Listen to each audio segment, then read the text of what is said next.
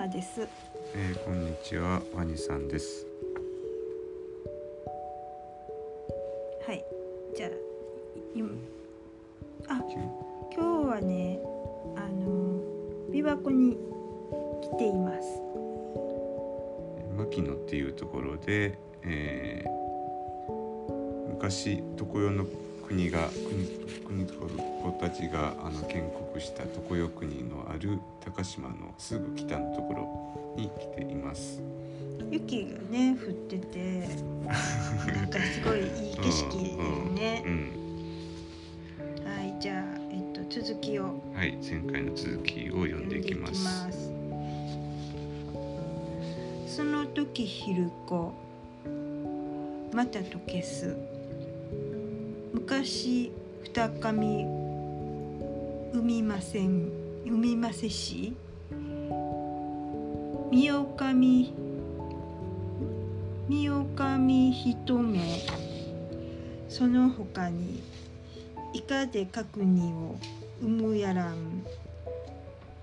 姉の八尾氏はそれならす。ういのあわねはなりはいをおしす国なりうん、えーっと、はい。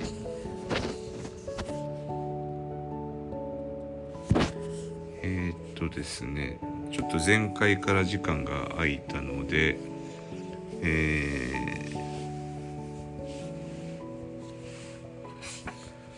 前回は、えー、阿波歌、えー、48音、えーまあこれこれまあ猫への道って言ってたんやけどもそのあの阿波歌阿波歌48の音がえー、うん大和屋島を、えー生んだっていうようなことをまああの、えー、アマテルが言い張ったと。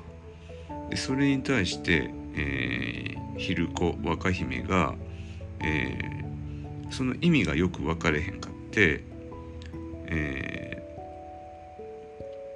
昔、えーまあ、イザナギイザナミのお二神がその、えー産んだといううー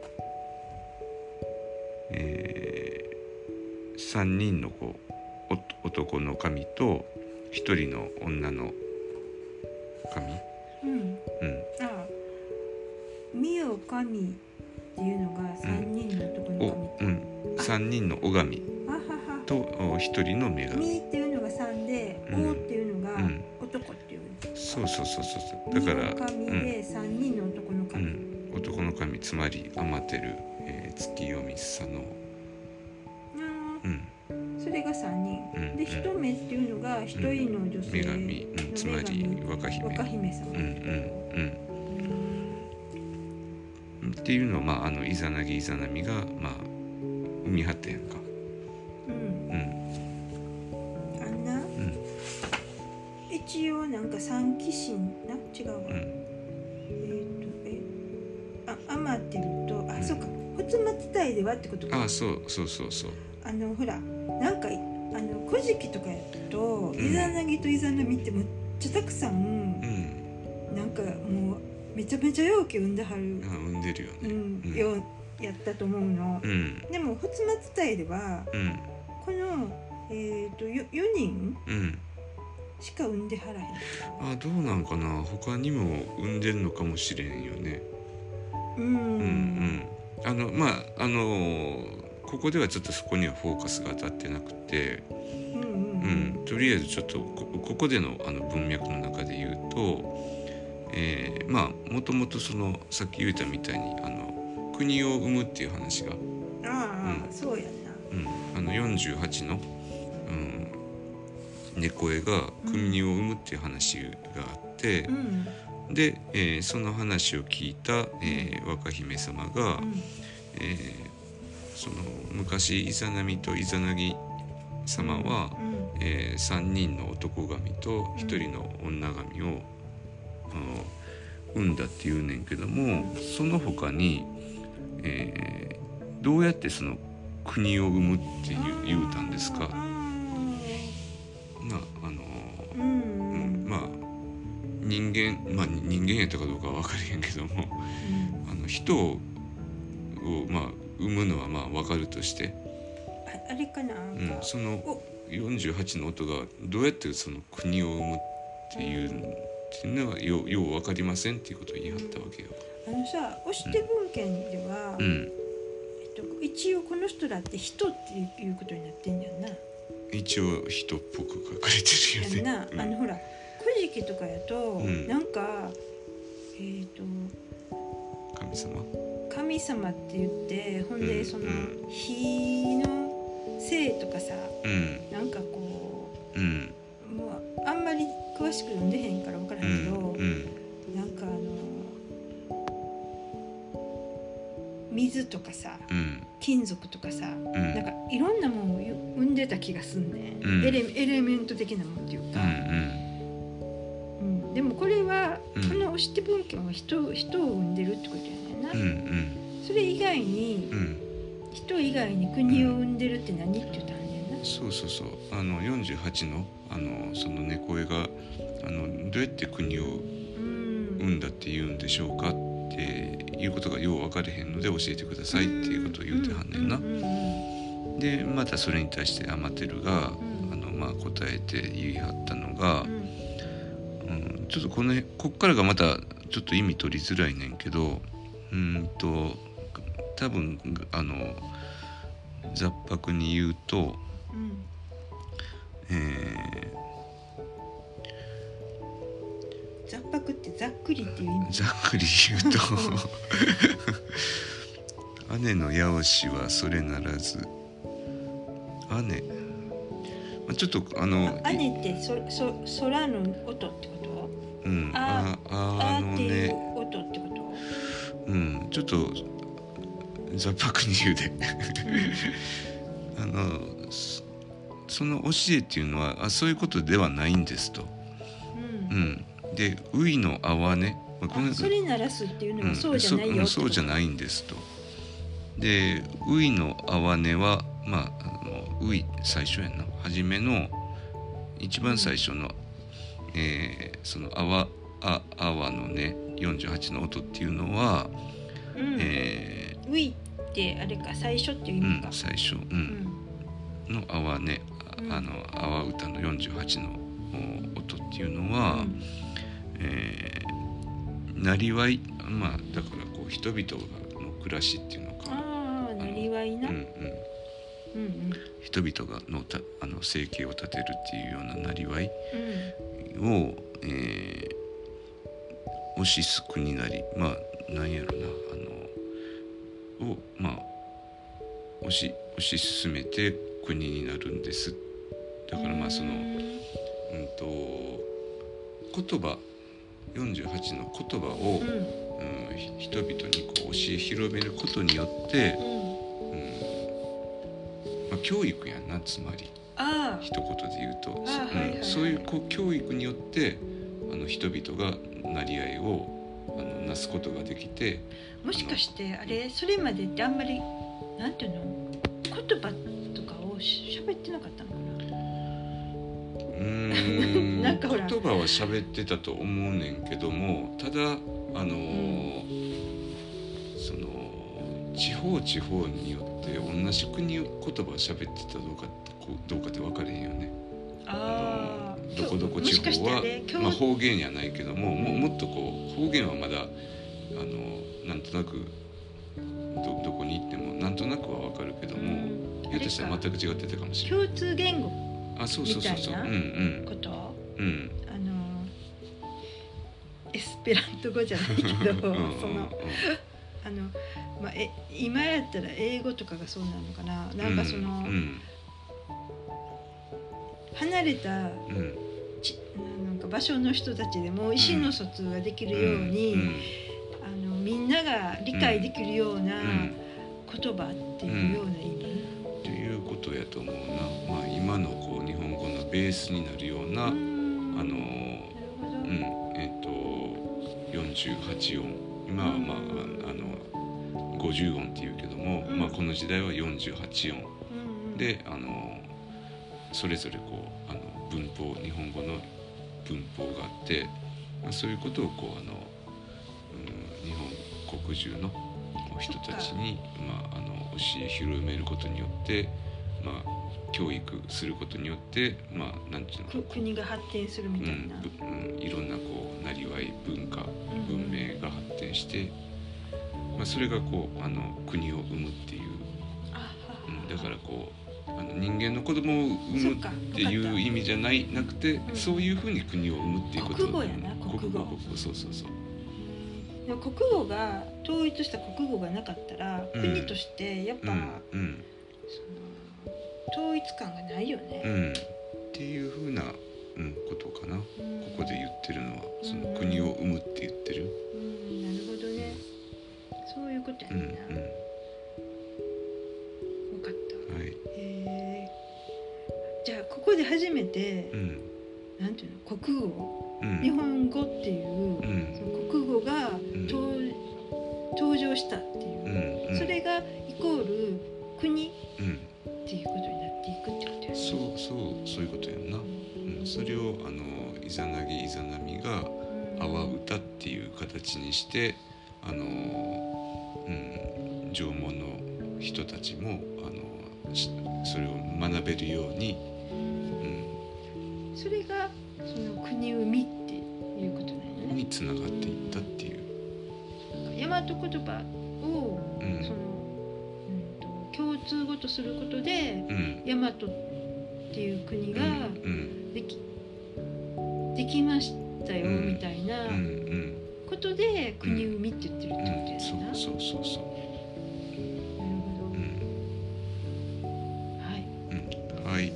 そしたら今日は、えー、この辺でありがとうございました、はい、ありがとうございました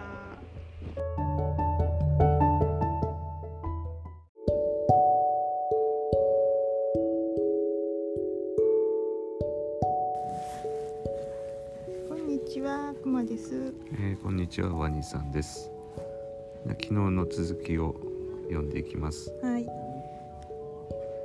鹿はその会うはは声のえなならん。いやとよ会うは根を分けす。すてにわかるるあわうたはやつの形にむつのりの常の悟しを繰り返してよ。うん、えー、っと、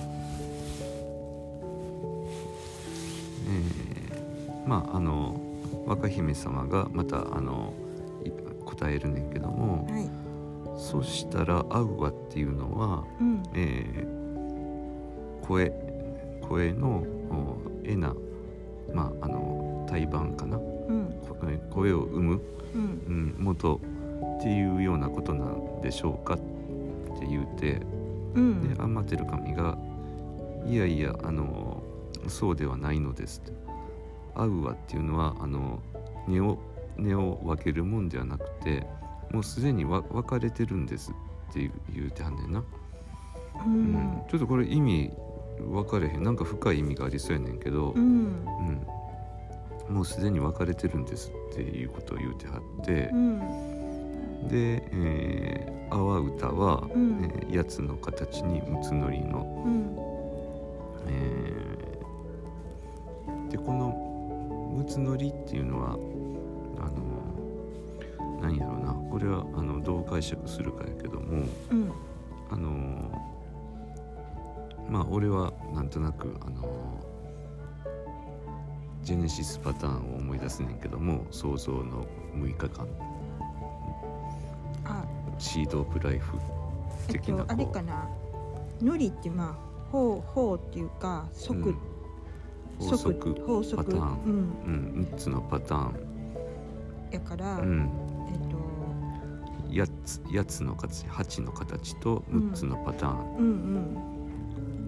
うん。はいでまあっていうふうに俺はまあ勝手に解釈してんねんけどもで、まあ、やつの形っていうのはまああの奥田ヒドロの形かなって思ってんねんけど。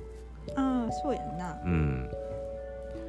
あの八はうんと八角形じゃないの？何何やったっけ？角が八個あんの？麺が8個。麺が8正個か。八面体。そうそう。うん正八面体。うん。うん。でまああのちょその解釈はちょっと一旦あの、うん。置いといたとして、うん。要は8と6で8648うんうん。うん。阿波歌あの、まあ、全部で48の音がある、うん。うん。まあ、そういうあの、うん、教え諭すことを、まああのえー繰り返していきますよっていうようなことなんかな。常っていつもってことうんうん、常にそのお教え諭すっていうことを、うん。うん、繰り返して、うん。うん、いきます。い言ってくださいってことなのかな。うん。うん。アバウタをうん。まあ歌うことっていうか言うことで、うんうん。その8つの形の6つのりのっていうのがうん。すごい多分重要な、うん。えー、と法則っていうのかな,、うんうん。なんやということをうん。そのアマテルはうん。言ってて、うん。でそれをアバウタを歌うことでうん。いつもうん。教えてうん。繰り返し繰り返し、うん。いつもいつも教えていくっていう、うん。ってことを言ってんねんな、うん。アバウタを歌うことでそれが起こっていくっていうか、今のほら、えっと、日本語ってこう50音っていうやんか、うん。ででもこうあの押しては48音でいいやんうん。で多分その48っていうのにうん。なんかこうすごいこう幾何学的に重要な意味があるとあると思うねんけども、うん。その意味の鍵を握ってるのがこのやつの形にむつのりのっていうところやと思うねん。うんうん。だから8648なんやっていうことを言うてるんだようん。な8個の何かが6個の法則でっうん。ていうことやな、うんうん。あ8個の形か。うん。8個の形が、うん。あの6の法則でうん。展開してるってうん。てるってことやな、うん。だからあの例えば「十日目ひため」っていう8文字があってうん「アイフヘムお寿司」っていうあの8文字があって、うん。であの「味噌深み」っていうあの 8×4 やな32。うん。うん、でまああの48になるよな、うん。うん、8と8と 8×4 で。32足す8足す8うんうん、うんっていう8648でもあるしう、ん。でちょっと前のところで「あのいつ七分けてよそやすじ」っていう言葉もで出てきたやんか。うん。だから五七調で、うん。うん、5, 5と7を足したら12、うんうん、それがこう 12×4 で48でもあんねんけども。うんなんかその辺のが多分数字的にその48っていうことが持ってる。あのなんかこうよくは分かれへんけど深い意味が多分あるんちゃうかなって思ってんねんけど、うん。その具体的なうん。深い意味っていうのがまだうんちょっと解き明かされ解き明かすしてなくてよく分かってないけど、うん。この数字にはうん。意味がすごくあるっていうことやねんう、な、うん。まあ、いついつかうん。はっきり分かったらいいよねって思ってるけど、うん。なかなかその難しいうん。なあと思う。うん、うだからその48音についてのんうん。あのなんで48音かっていうところの手がかりになるのがこの「若歌のあやの」うんううんん、この辺の箇所かなと思うのは。うん。うん。なんかそのこの間さ三内丸山遺跡にうん。行って、うん。実際にその六本の柱っていうのが、うん。あのなんか縄文人にとってうん重要なんやねっていうことを、うん。あのその施設を見てうん。思ったけど、うん。その六六っていう数字うん。がすごい意味をうん持ってるってことうん。は分かった。うん。うん。柱も六本やったし。うん。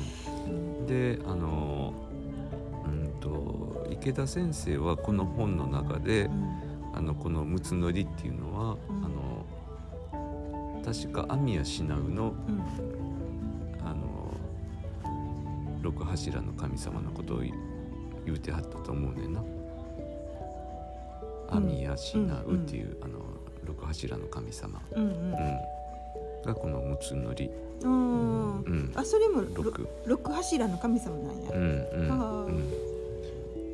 はい。うん、だからそういうろ六なんかもしらへんし、えあるいはの三代丸山の話。うん、あのもう六本柱やから、そうそうそう、んんんっていうことかもしれへんし、うん。あるいは熊さんが昨日言うてたうん。あのそれはこう三本柱が二組っていう考え方かもしれん。ああのいこの録音の中では言ってないけど、うんうん。あの二人で雑談で喋ってたんやね、うん。そのうん三代丸山のその柱の六本って何かなっていう話うんを二人で喋ってて、うん。でその三っていう数字うん。うんがえっ、と何やったっけ三本の柱、うん。えっ、と生命の木っていうのが、うん。三柱木っていううん。三つの柱で成り立ってるよねって話をしてて、うん。でそれの、うんえっと、三柱木が陰と陽で、うん。あの対になってて六本かなとかっていう話を、うん。昨日雑談でしていうん。て、っうん。ていうことで、うん。そうちょっと話は脇にそれるけど、うん。その生命の木、えー、カバラやんな、うんうん。あのセフィロトの木とか言うけども、うんあれも基本3つの柱があって、あのなんとかの木なんとかの木なんとかの木ってあの、うん。真ん中左右うんの3本の木に確か名前がついてて、うん。でまああの3つの柱っていうのが基本になっててう、ん。でそれは神社も一緒で大概じ神社ってあの、三柱祀ってるとうん、ころ多いよね。柱祀ってるやんか。うん。うん。でまあそういう意味で三内丸山の六本柱も、うん。あの3つの柱かける2組うんであの俺も読んだあの本の中であの、うん国学院大学の、うんそのなんか名誉教授の方の本を読んではい。その中でもそういうことを言ってはった、あ、ね、どんな？うん、六本柱っていうのはこうあのそういう三本三本柱っていうのが基本になっててまあそれが2組っていう、あ、そうなんや。うん、そういう考え方やって言うてはったよ他にそんな思ってる人がいんねうんんな。うんうんはい。なんかね、今ちょうど阿戸川のえっ、と朽木の道の駅にいてて、でその目の前が真っ白でで阿戸川の川の土手にある道の駅でですごい景色がね綺麗で なんかあのその景色を見ながら これ喋ってて、うん。バスを、ま、待ちながらうん。今話してます、だからちょっと話に集中してないかも。ふわふわしてて。すごい綺麗です、うん、はい。まあそしたらこんなところで、ありがとうございありがましたとうございました。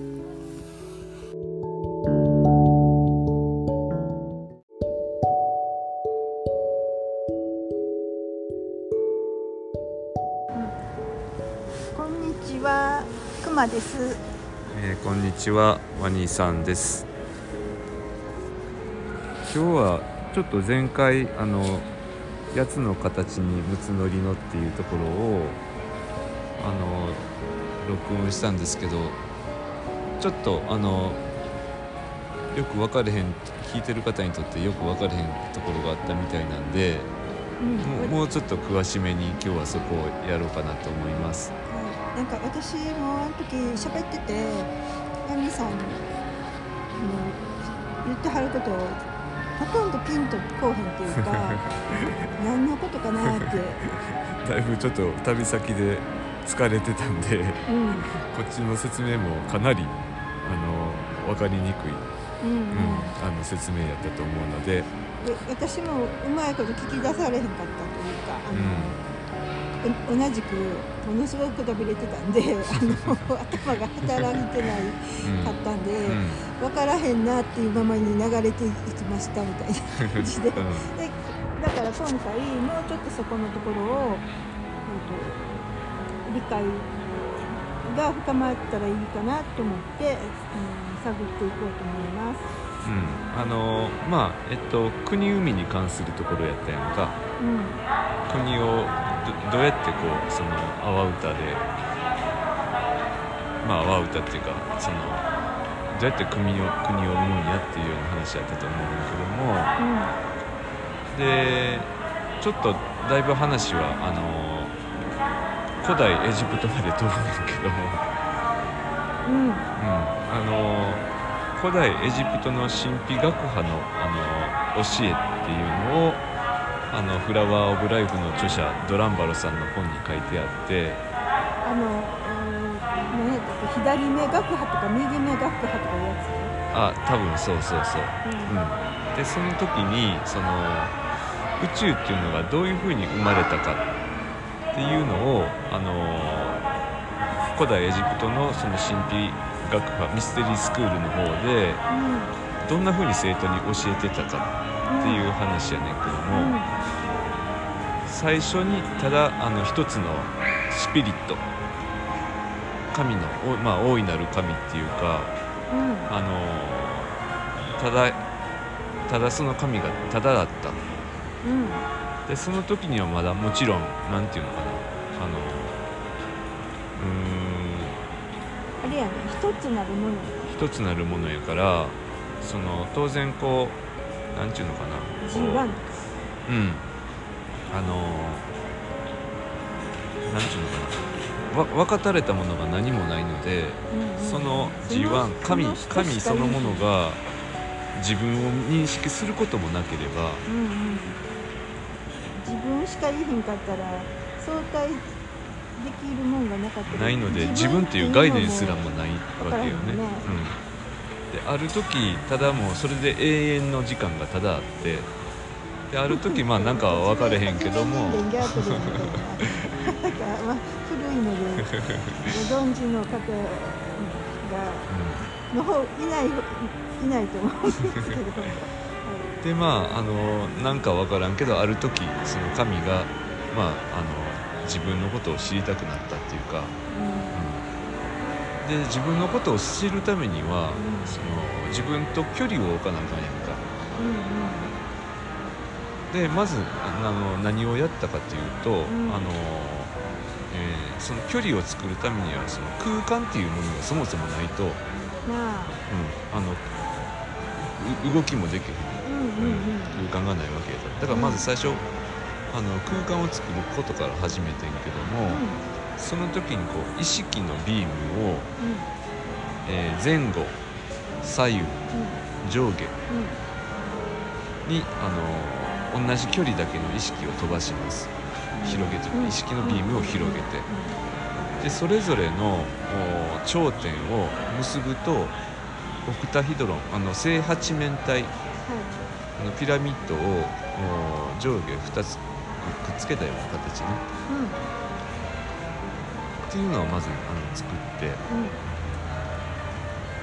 でまあ実はそれがまああのやつの形なんちゃうかなって思ってんねんけどもまあそれはちょっと後で置いといて。えっと神様とかその意識一つの意識ががまずその自分を認識するためには、相対化するために、自分を外から見なあかんわけで、うん。それで動くために、そう空間をそう。で外っていう概念を作るためにはまず空間がないと、とか空間を作るためにその意識を、うん、前後右左右上下の6方向に、えっと、に意識のビームを伸ばして、うん。うん。で立体を作った、うん。そのビームの先端を全部つないでできた形が正八面体。うんうん。でその正八面体はだからあの6方向あのつまり前後左右上下の3つの軸があるわけね。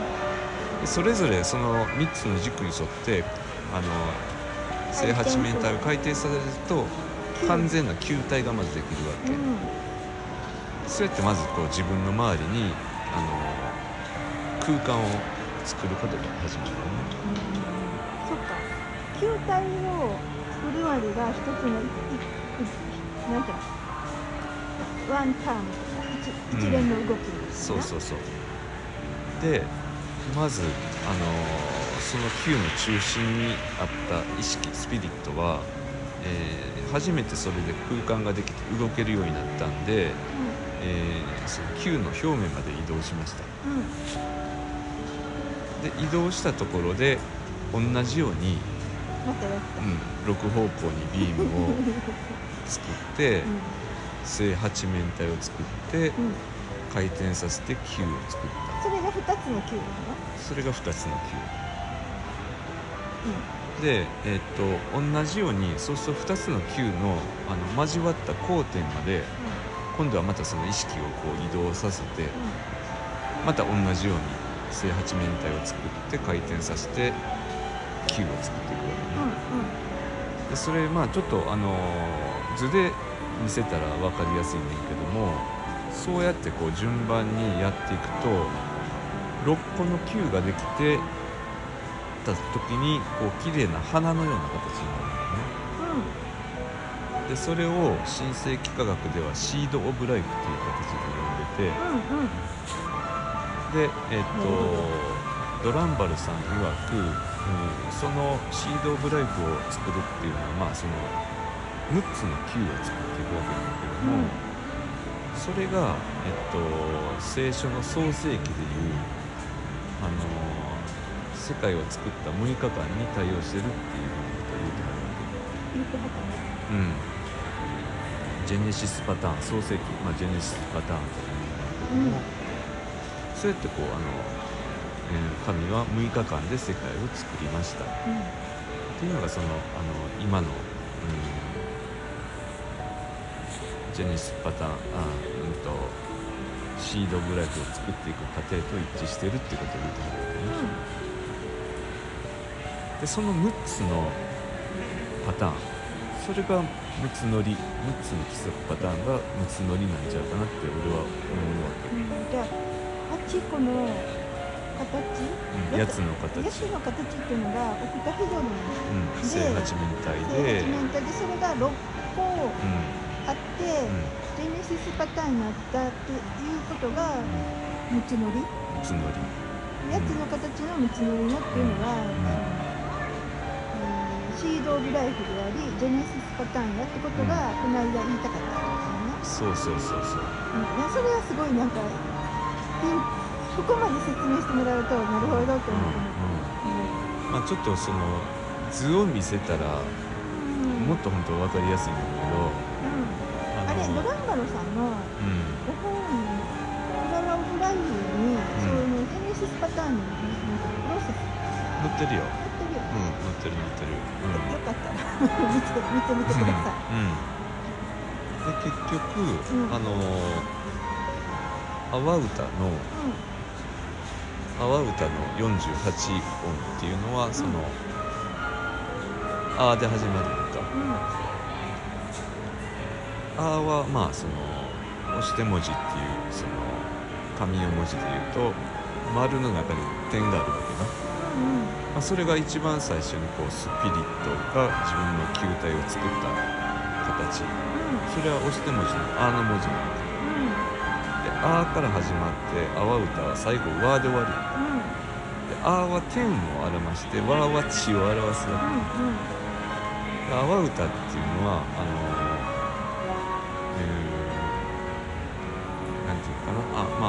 ああ阿波歌を阿波歌48音を書いてる太ま太間ニズっていうのがあるんだけども、あはいその太間ニズっていうのは無から有を生み出すものでありそのプロセス。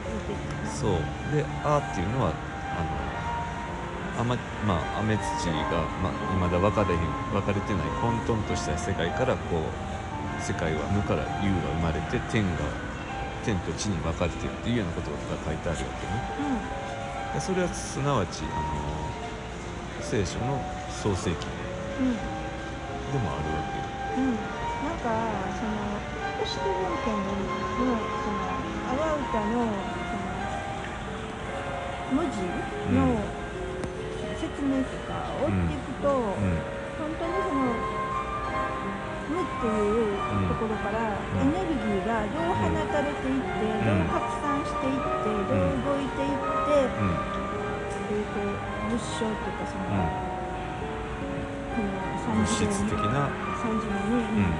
どういうふうに出現物質が出現していくかっていうのも結構事細かにプロセスが書いてあるっていうすごい話だな。うん、うん、そうそうそう。だから聖書の創世記の最初の6日間ともまああの完全に一致してるかどうかは別としてまあおおよそ一致してるし、うんあのシードブライクの形うんややつの形に道のりっていうのはまあそういう意味でこうシードブライクの形をしてるんちゃうかなって思ってて、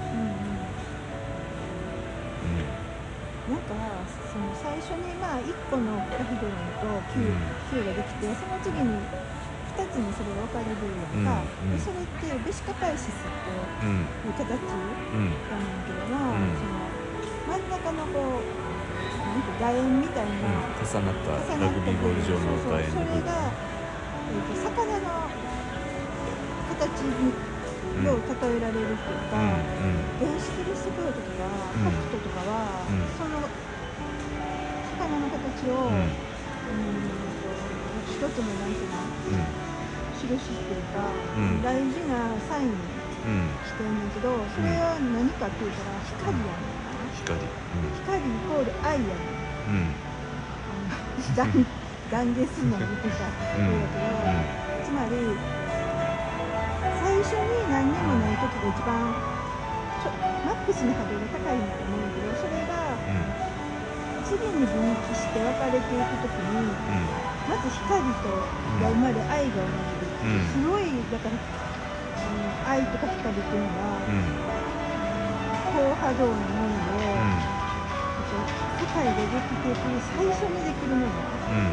でも私たちはその光愛でできてるってことだねそれが、あのすごい私たちにとって重要っていうか、うん。この世界にとって、ん。私たちは本当に愛でできてるっていうことをすごい伝えたいっていうか、急に。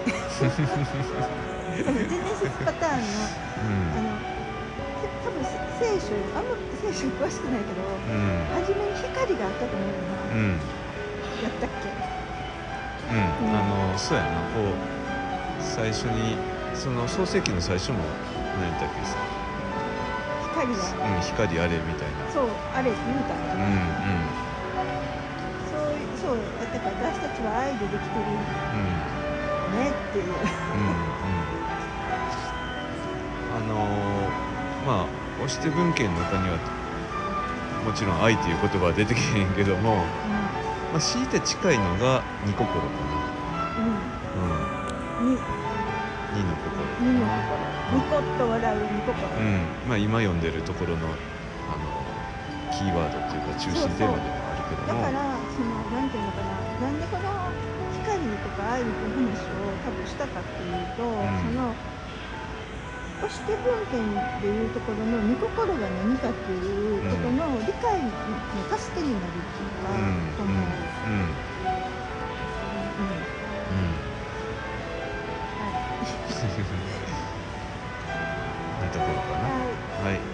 りがとうございました。